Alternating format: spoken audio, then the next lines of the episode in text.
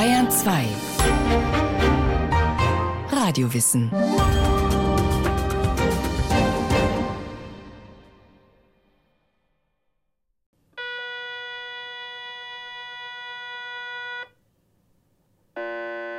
Universitätsklinik Erlangen.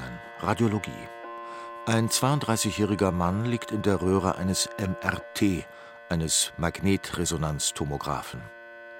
Im Kontrollraum warten die Ärzte Anke Dahlmann, Christoph Kopp und der Physiker Peter Linz, gespannt vor dem Monitor auf Bilder des Unterschenkels.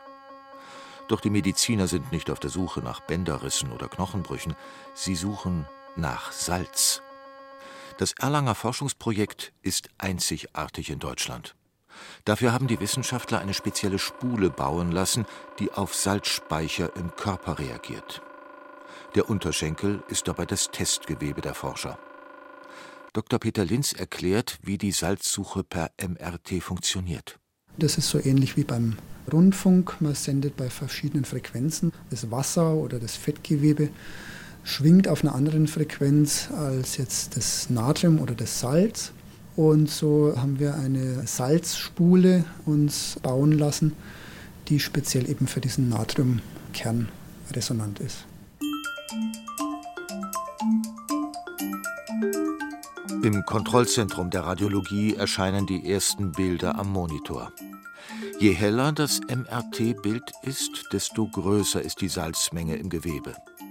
Bei dem 32-jährigen Studenten bleiben die Querschnitte des Unterschenkels dunkel. Das bedeutet alles im Normbereich. Bei Patienten mit Bluthochdruck oder Nierenproblemen dagegen sehen die Forscher oft sehr helle, also hohe Salzanteile im Gewebe. Dieser Blick in den Körper könnte neue Türen öffnen bei der Behandlung von Stoffwechsel- und Herz-Kreislauf-Erkrankungen, so der Internist Dr. Christoph Kopp. Was mich jetzt fasziniert, ist, dass wir ganz neue Aspekte aufdecken, was dieses Salz denn alles auswirken kann. Also nicht nur Bluthochdruck, sondern wir sehen, dass viele verschiedene Erkrankungen mit einer Veränderung der Salzspeicherung zu tun hat oder dass das Salz Auswirkungen, das finde ich sehr interessant, auf das Immunsystem hat, was man bisher so nie gesehen hat. Die Erlanger Forscher werden uns später noch einmal begegnen. Ihre MRT-Untersuchungen öffnen ein neues Kapitel in der Salzforschung und beleben die Diskussion um einen der umstrittensten Stoffe der Ernährungsmedizin Salz. Salz ist lebenswichtig und zugleich potenziell gesundheitsschädlich. Salz entzieht den Zellen Wasser. Bei einer Überdosis trocknet der Mensch innerlich regelrecht aus. Für gewöhnlich steuert man instinktiv durch Trinken gegen. Wird jedoch der Körper innerhalb kürzester Zeit von einer Salzüberdosis geflutet, kollabiert das System. So der Münchner Internist und Salzspezialist Professor Martin Middicke. Also wenn wir zu viel Salz aufnehmen, dann schafft es die Niere nicht, dieses überschüssige Salz auszuscheiden. Die Zellen werden trockengelegt. Nicht? Sie ziehen alles Wasser raus. Und dann funktioniert keine Zelle mehr. Sie fallen ins Koma oder kriegen epileptischen Anfall, das Herzstillstand, also geht nichts mehr. Zeit für einen Steckbrief. Was ist Salz eigentlich und woher stammt es? Salz ist ein Mineralstoff, chemisch NaCl, Natriumchlorid. In Deutschland werden pro Jahr 20 Millionen Tonnen gefördert. Den Großteil, 80 Prozent, verbraucht die chemische Industrie. Ohne Salz geht nichts. 14.000 Produkte benötigen Salz zur Herstellung, wie Kunststoffe, Medikamente, Textilien, Lacke, Papier oder Waschmittel. Ein Zehntel landet als Streusalz auf der Straße und ebenfalls ein Zehntel der Fördermenge kommt als Kochsalz auf den Teller. Es wird entweder als Salinensalz flüssig aus dem Berg gepumpt und dann durch Verdampfung gewonnen, wie in Bad Reichenhall, oder als Steinsalz unter Tage aus dem Berg gebrochen, wie in Bernburg, Sachsen-Anhalt. Hier steht eines der größten und modernsten deutschen Bergwerke. Bergmann, Volkmar Hanke und Pressesprecher Ulrich Göbel nehmen die Besucher mit in die Tiefe. Ausgestattet mit Helm und Grubenlampe betreten wir den Aufzug.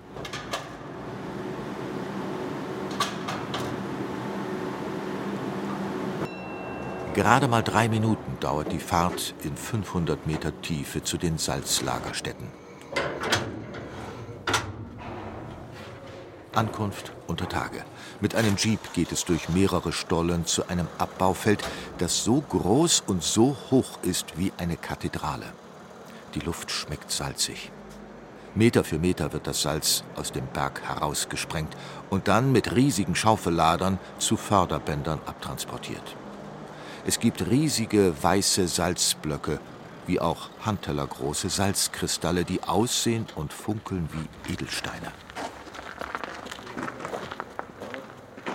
Pressesprecher Ulrich Göbel sammelt zusammen mit Oberhauer Volkmar Hanke einige besonders reine Exemplare und beleuchtet sie mit seiner Grubenlampe. Was wir hier um uns herum haben, ist die Hinterlassenschaft eines Urmeeres vor über 200 Millionen Jahren, also ein Geschenk des Meeres, sagen wir gerne dazu. Und zwar aus einer Zeit, als es überhaupt noch keine Umweltbeeinträchtigungen gab, so wie es heute unvermeidlich ist in jeglicher Form. Das heißt, wir haben das, was hier das Urmeer uns hinterlassen hat, in reiner Form nach wie vor zur Verfügung. Fast 100 Prozent reines Natriumchlorid. Ein kurzer Geschmackstest unterstreicht diese Aussage. Die Salzkristalle müssen nur noch gemahlen und verpackt werden. Salz ist Leben, zitiert Ulrich Göbel im Gespräch einen alten Sinnspruch.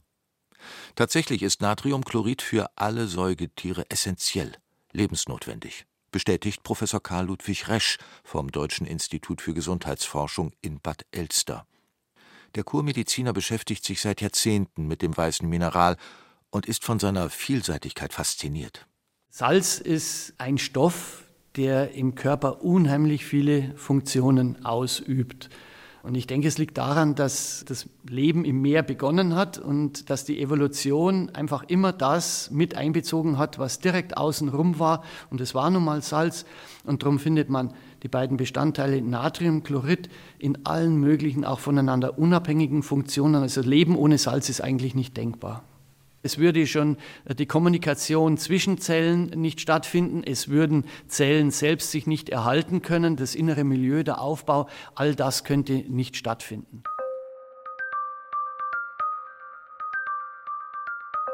Natrium hält den Flüssigkeitsdruck in den Körperzellen aufrecht, regelt den Blutkreislauf, sorgt für die Reizweiterleitung in den Nervenzellen und unterstützt den Knochenaufbau. Chlorid spielt bei der Verdauung eine tragende Rolle. Etwa 200 Gramm Salz enthält der Körper eines Erwachsenen. Den Salzgehalt kann man auch schmecken, etwa in den Tränen. Die Regulation des Wasser- und Salzhaushaltes geschieht hauptsächlich über die Nieren. Wird viel Salz zugeführt, bindet der Körper mehr Wasser, bis die Nieren Wasser und Salz wieder ausscheiden. Da der menschliche Körper selbst nicht in der Lage ist, Natrium und Chlorid zu produzieren, muss er diese überlebenswichtigen Stoffe mit der Nahrung aufnehmen. Dabei ist es egal, ob als Steinsalz, Salinensalz oder Meersalz. Salz bleibt Salz, auch wenn manche Werbung etwas anderes behauptet. Besonders angepriesen wird Salz aus dem Himalaya, das 20 mal so teuer verkauft wird, weil es angeblich wichtige Mineralstoffe enthält. Professor Karl Ludwig Resch. Je nachdem, welche Inhaltsstoffe die Flüsse damals in das Meer eingetragen haben, finden wir in dem Salz vom einen Element etwas weniger, vom anderen etwas mehr. Das eine hat mehr Kalium, das andere mehr Calcium, das dritte mehr Magnesium. Aber das sind eigentlich relativ marginale Unterschiede. Wir haben fast immer so zwischen 90 und 95 Prozent Kochsalz, Natriumchlorid und der Rest sind andere Stoffe. Und es ist völlig egal, ob das Meer vor 500 Millionen Jahren im heutigen Pakistan oder im Himalaya war oder ob es in Bad Reichenhall ist. Also, ob Meer, Stein oder Salinensalz, zu viel kann für den Körper gefährlich sein, zu wenig allerdings auch. Als Faustregel gilt, dass ein gesunder Körper täglich etwa zwei Gramm Salz braucht.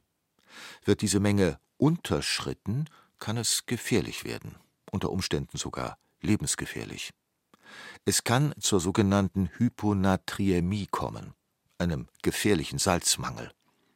Ein Phänomen, das bei Ausdauersportlern auftritt, die zu viel Salz durch Schwitzen verlieren.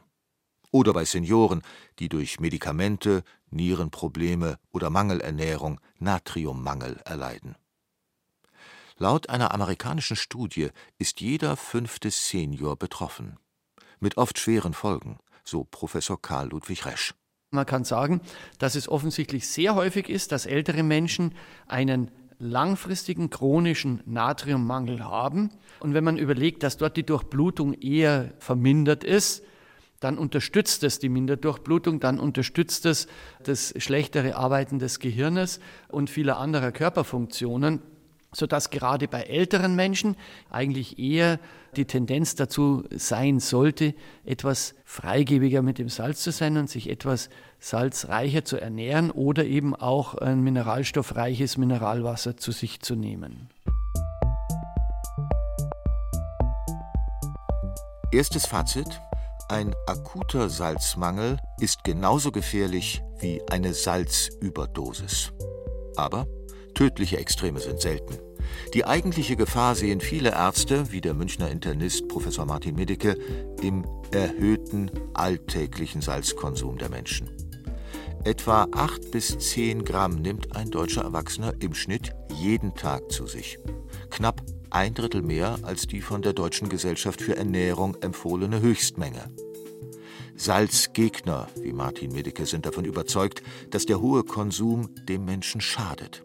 Salz reguliert den Wasserhaushalt und wenn wir zu viel Salz konsumieren auf Dauer, wird diese Regulation gestört. Der Blutdruck steigt an, es wird einfach zu viel Wasser im Körper gebunden und Blutvolumen und Blutdruck sind sehr eng miteinander verkoppelt. Hoher Blutdruck, wie wir wissen, ist der Risikofaktor schlechthin für andere Organschäden, Schlaganfall, Hoher Blutdruck führt dann auch natürlich zur Einschränkung der Nierenfunktion, zur Herzschwäche. All das sind Faktoren, die durch den hohen Blutdruck entstehen.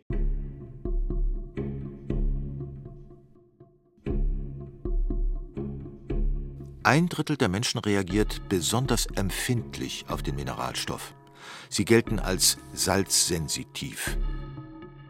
Nicht nur Bluthochdruckpatienten rät Martin Medicke zur Salzreduktion. Seiner Meinung nach profitieren auch Gesunde.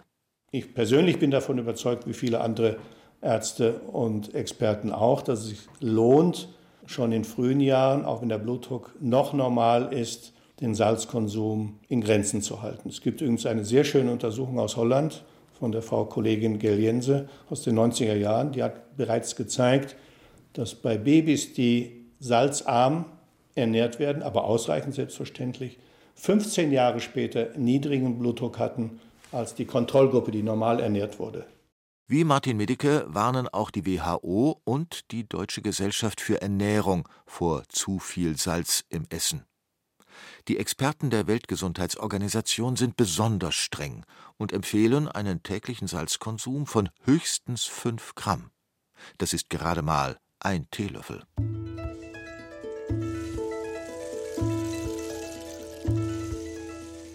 Die meisten Menschen merken nicht einmal, wie viel sie von dem kristallinen Pulver konsumieren. Das Problem ist nicht der Salzstreuer in der Hand zum Nachwürzen. Über ihn nehmen wir nur ein Fünftel des Salzes auf. Vielmehr geht die Gefahr vom versteckten Salz in Lebensmitteln aus. Allein mit Brotprodukten konsumieren wir im Schnitt drei Gramm täglich. Große Salzmengen stecken auch in Fastfood, Wurst, Käse und Fertiggerichten. Ein paar Wiener 3 Gramm. 100 Gramm Gouda 4 Gramm.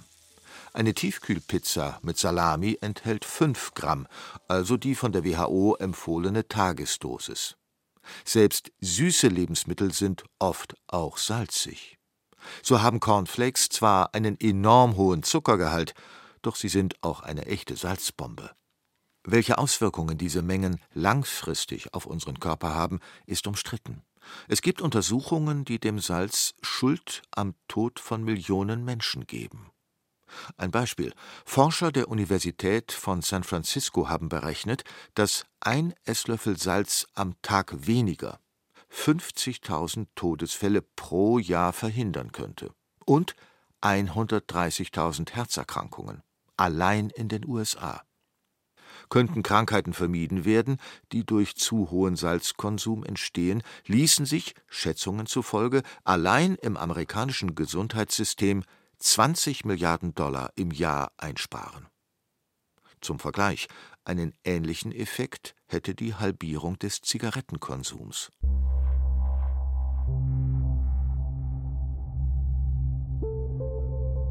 Todesgefahr durch Salz. Unsinn, sagt dagegen der fränkische Kurmediziner Karl Ludwig Resch. Er sieht keinen gültigen Beleg für die schädliche Wirkung des Mineralstoffes. Ein Zusammenhang zwischen Salzkonsum und Bluthochdruck ist seiner Meinung nach bis heute nicht bewiesen. Bei gesunden Menschen sieht Resch, wenn überhaupt, minimale Effekte durch Salzreduktion. Der Körper habe kein Problem damit, den Salz- und Flüssigkeitshaushalt zu regulieren. Aber wir müssen uns überlegen, dass sämtliche Arterien ja eigentlich von ihrem Innenaufbau so sind, dass sie in der Wand Muskeln haben. Das heißt, der Körper kann den Durchmesser der Gefäße in weiten Bereichen variieren. Minimale Veränderungen des Gefäßdurchmessers können große Mengen an Flüssigkeit kompensieren. Sonst würden wir jedes Mal eine Blutdruckkrise kriegen, wenn wir einen halben Liter Bier oder einen halben Liter Milch oder einen halben Liter Tee trinken, weil das ja eigentlich unser Flüssigkeitsvolumen um 10 bis 15 Prozent erhöht. Karl Ludwig Resch vertritt keine Einzelmeinung. Auch das unabhängige Institut für Qualität und Wirtschaftlichkeit im Gesundheitswesen, kurz ICOWIC genannt, sieht nach der Auswertung von 60 Studien zwar Hinweise, aber keinen eindeutigen Beleg für einen Zusammenhang zwischen Salzkonsum und Herz-Kreislauf-Erkrankungen. Zwei aktuelle Studien niederländischer und amerikanischer Wissenschaftler kommen sogar zu dem Ergebnis, dass zu wenig Salz den Körper stresst und damit Herz-Kreislauf-Krankheiten fördert. Der Streit ums Salz, besser gesagt um die angebliche oder tatsächliche Schädlichkeit, ist fast so alt wie der Salzkonsum selbst. Schon vor 4000 Jahren soll der chinesische Kaiser Nei Qing gesagt haben, dass Salz den Puls hart macht. Das Salz macht es den Wissenschaftlern und Verbrauchern nicht leicht. Salzgegner wie auch Befürworter können auf eine Reihe von Argumenten zurückgreifen. Zurück zu den Erlanger Salzforschern. Sie haben ein wenig Licht ins Salzdunkel gebracht vor fünf Jahren haben die Ärzte Anke Dahlmann und Christoph Kopp die weltweit einzige kontrollierte Studie zu Salzkonsum und Bluthochdruck mit betreut, im Rahmen des sogenannten Mars 500 Experimentes. Dabei haben sechs junge Männer 500 Tage lang einen Marsflug simuliert, eingeschlossen in einen Forschungscontainer. Den Essensplan haben dabei die Erlanger Forscher aufgestellt und dabei den Salzkonsum schrittweise gesteigert und wieder reduziert.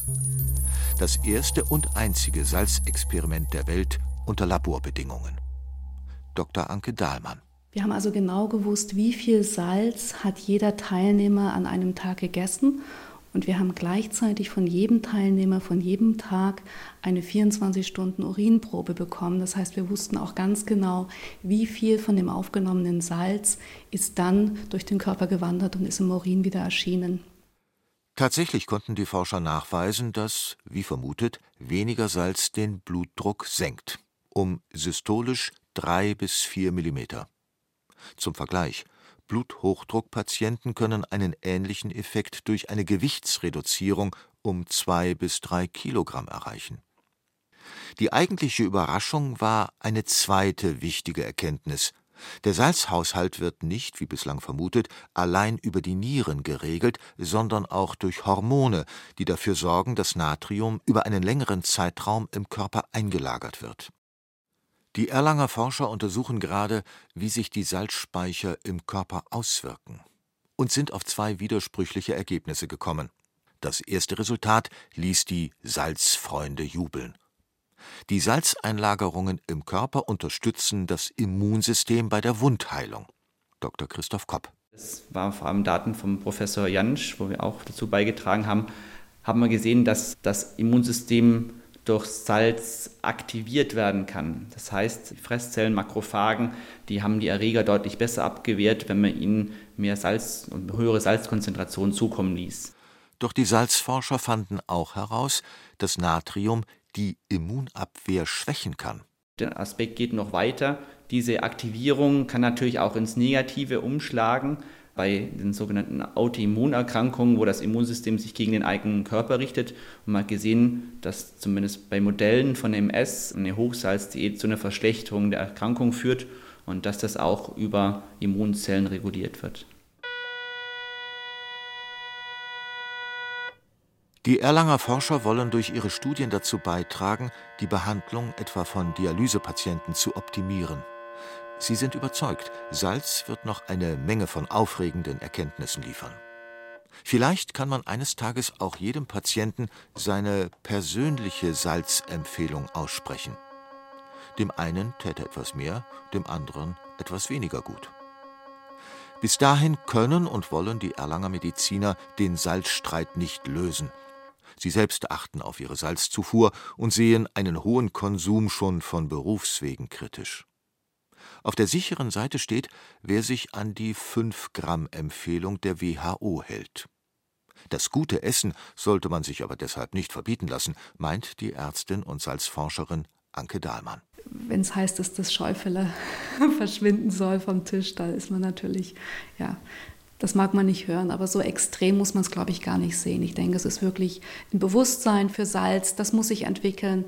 Man sollte wissen, dass man viel Salz zu sich nimmt, ohne dass man das merkt. Und das heißt nicht, dass man ab jetzt nicht mehr gut essen darf, wenn ich das dem Patienten vorschlage, sondern einfach nur bewusster.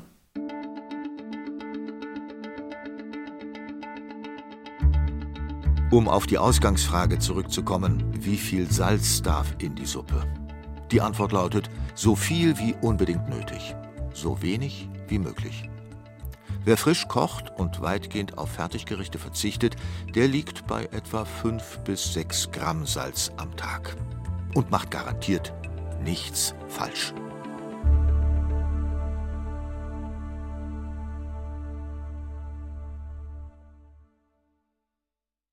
Sie hörten Wie viel Salz darf in die Suppe?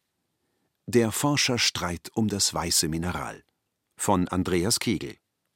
Sprecher Andreas Neumann. Ton und Technik Susanne Harasim. Regie Sabine Kienhöfer. Eine Sendung von Radio Wissen